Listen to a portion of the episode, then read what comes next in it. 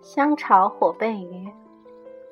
我在网上觅得了一家卖香菜食材和调料的店铺，就像寻宝一样，挑了浏阳豆豉、紫苏叶、湘西外婆菜、火焙鱼、农家腊肉等一大堆。收到包裹的那天，就兴致勃勃做了一道香炒火焙鱼。首先把火焙鱼用清水冲洗一遍，搁在漏盆里沥干水。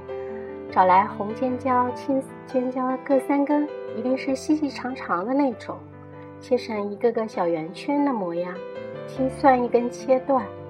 炒锅上油，把红椒、青椒倒下去煸炒到八成熟，端上来，再放油，开猛火。油热后，将沥干了水但还是潮湿的火焙鱼倒进锅里，要不停地翻炒，直到鱼干变成了淡淡的金黄色。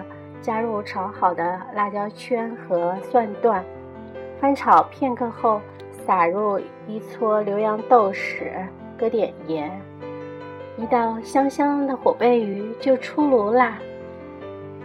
这道菜我没有看食谱，是凭着记忆中味蕾的感觉来做的。依稀记得父亲。做这道菜之前是要将鱼干过清水的，说是不容易炒糊。但我想，如果鱼干不失身就下锅，炒出来的味道会更香脆一些吧。火焙鱼就是用新鲜的小鱼，经过特殊的工序烘焙而成的。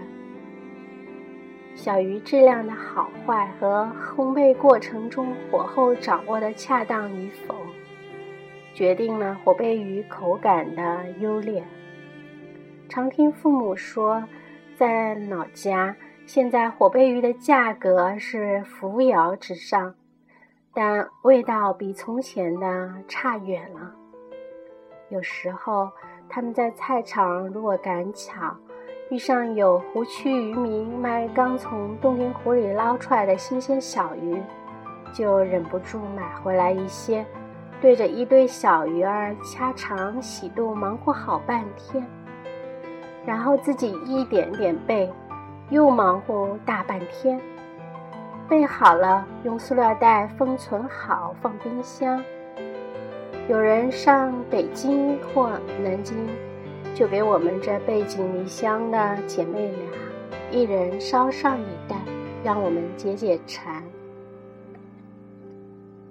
淘来的火焙鱼，样儿是非常好看的，但自然比不过父母亲手备出来的原料可靠，味儿纯正。父亲要是看到了这些网购的玩意儿，一定是不以为然的摇头的。要是尝了呢，也一定会挑出毛病来。对于吃了一辈子家乡菜，在厨房里忙活了大半辈子的他，自然是最有表决权的。而我呢，自从十八岁那年离开家乡后，就不得不在上海菜、淮扬菜、徽菜。及其他五花八门的菜系里头翻转味蕾，舌尖的感觉从最初的对抗，经过不断屈服到最终适应，那刻骨铭心的家乡菜的味道，也渐渐冲淡到只要那菜里夹带了一点点家乡的味道。哪怕青椒是那样的不辣，豆豉有一些不地道的苦涩，炒黄鳝那个紫苏叶还是干巴巴的，也能使我味蕾绽放，胃口大开。这就是家乡的味道，已经离我的生活渐去渐远，远得。有点不真实，不清晰，但思念永远在那飘着，若即若离，若有若无。